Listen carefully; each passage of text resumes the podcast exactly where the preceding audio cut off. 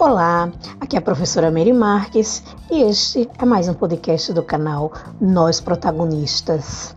E hoje nós vamos estudar um período muito importante da história, que é o conhecido como a Grécia Antiga, que está situado ali no século 8 a.C.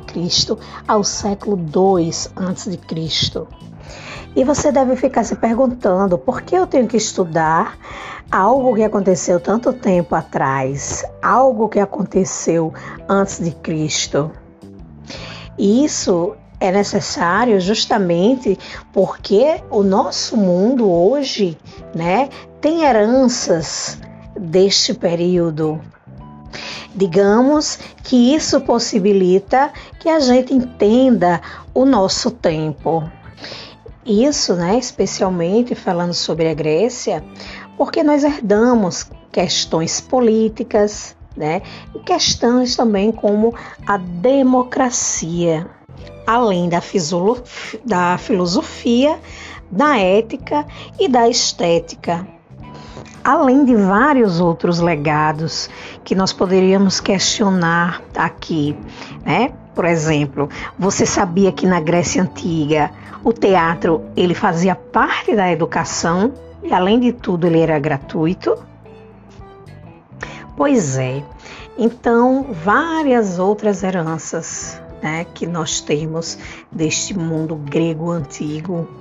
E estudar lá atrás né, é compreender o nosso tempo.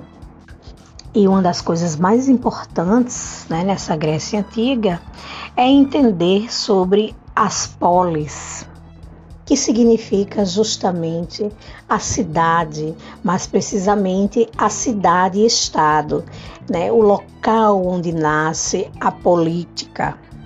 Por isso é importante que você compreenda que não há no mundo antigo um país Grécia, que eu quero dizer com isso é que não existe né, um Estado unificado. São várias é, cidades-estados né, que possuem aí governos diferentes, independentes, que têm suas próprias leis, né, que têm a sua autonomia, mas que partilham da mesma língua e da mesma cultura. Por isso que a gente fala de uma cultura grega e não um país Grécia. E dentro da polis, né, começa a surgir algo novo, né, como no caso o racionalismo e o humanismo. Isso porque as pessoas da polis, elas acreditavam que as questões elas eram gerenciadas pela vontade, pela vontade do próprio ser humano, né? E não da vontade dos deuses, como se pensava antes. Então passa a desenvolver aí esse racionalismo, essa racionalidade uma razão, uma forma de compreender a vida, né? E a natureza passa, né, a deixar de ser um mistério, deixa de ser algo é assustador para ser aí um objeto de compreensão. E o ser humano, né, ele deixa de ser, né, submetido ao poder dos deuses né, aos mistérios da natureza e passa a ser o próprio protagonista, se tornando assim o centro da existência. E é na polis que vai nascer uma cidade republicana, um espaço público. A praça pública é o espaço mais importante no mundo grego. E quem frequenta essas praças são justamente os cidadãos, né? Então, a polis é uma cidade que é governada pelos cidadãos. E esse nome polis, ela vem da política, né? E a política significa justamente essas questões da administração da cidade. São as decisões da cidade que afetam a vida de todos. E as decisões elas acabam sendo tomadas, né, em conjunto, não mais por aquela figura isolada do rei, mas sim por um conjunto de cidadãos. Por meio da palavra, né? É dessa forma que ela é exercida, por meio da voz. E então a gente pode perceber que são várias polis que existem no mundo grego, mas aqui nós vamos falar sobre duas, né? Que é Atenas e Esparta. E são dois modelos de cidades bem opostos, certo? Nós vamos comentar aqui algumas características, começando aí por Esparta. Então, dentro de Esparta, a sociedade ela se organiza da seguinte forma, né? Ela tinha dentro dela uma aristocracia militarista. E essa palavra, aristocracia, significa governo dos melhores, governo dos bem-nascidos. Né? Se você observar, né, seria um conjunto bem pequeno de pessoas e se impunham né, à sociedade através da violência, porque eles são militarizados e através dessa força eles controlavam a cidade. Os espartanos, então, são soldados, né? os militares que controlam a cidade. Né? Vejam que são, uma, são grupos pequenos, uma minoria.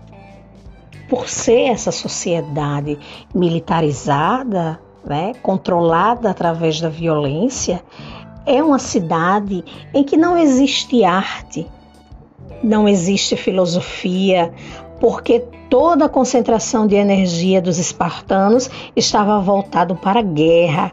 Era a especialidade deles, né? A política ela através da guerra, sendo diferente de Atenas, porque Atenas era um grande centro comercial. É uma cidade que circulam milhares de pessoas. A história de Atenas é uma história muito diferente, porque Atenas vai ter muitas formas políticas. Atenas começa como uma oligarquia, mais uma palavra que você precisa compreender, né? É uma palavra grega que significa governo de poucos. Então, diferente, não um governo de melhores como Esparta, mas um governo de poucos, um governo de quem tinha dinheiro. Então, era considerado cidadão em Atenas apenas aquele que tinha dinheiro. Então, o que acontece? O conjunto da população de Atenas não quer ficar a vida inteira só trabalhando, trabalhando, para somente obedecer àqueles que têm dinheiro.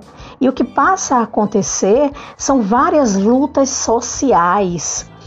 Os habitantes de Atenas iriam decidir os rumos da cidade, queriam decidir os rumos da sua vida e começam aí os conflitos, as brigas, né, começam a reivindicar cidadania, começam a reivindicar participação política, começam a reivindicar o direito de ir para a praça pública para definir os rumos da cidade. E sabe como eles conseguiram? Graças à guerra. Os cidadãos de Atenas começaram a falar: Olha só, nós estamos participando da guerra, nós somos soldados de Atenas, nós que estamos lá defendendo a cidade.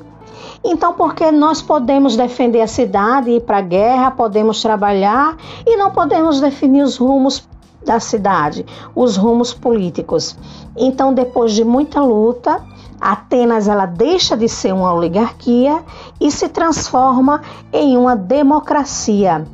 Demos, que significa povo, e cracia, que significa poder. Então, democracia é um poder do povo. E o poder do povo que existe através de assembleias, né? Que juntam os cidadãos, que os cidadãos podem falar, podem votar, podem explicitar, falar sobre as suas ideias. A democracia ateniense ela é muito diferente da nossa democracia que temos hoje. Em Atenas, a democracia era direta. O cidadão que vai para a assembleia, ele que fala, ele que é ouvido. Na nossa democracia é uma democracia representativa. Nós, cidadãos, votamos em alguns representantes e esses representantes é que votam, é que levam a nossa voz. fazem por nós.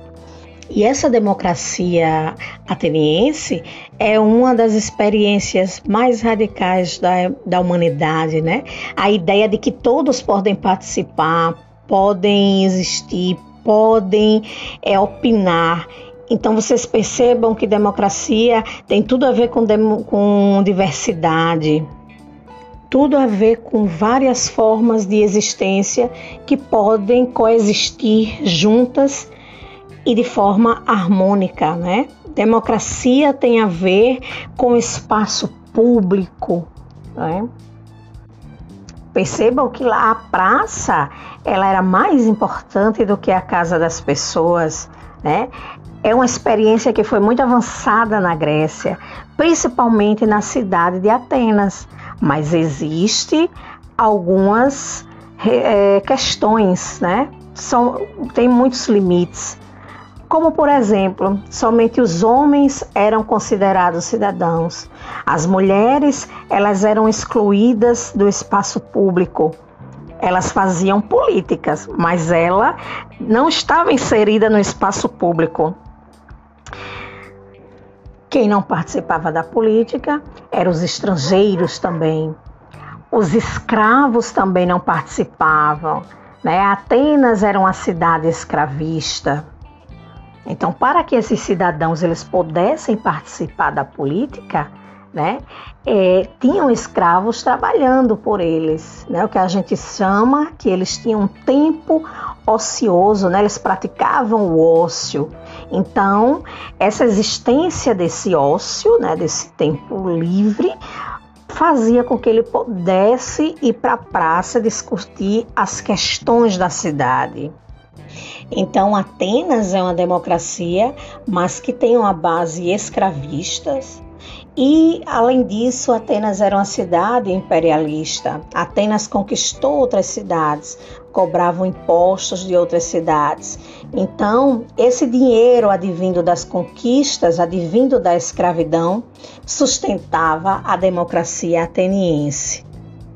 Mesmo com essas contradições, a democracia ateniense nos é um exemplo. E hoje nós vivemos num país democrático, né?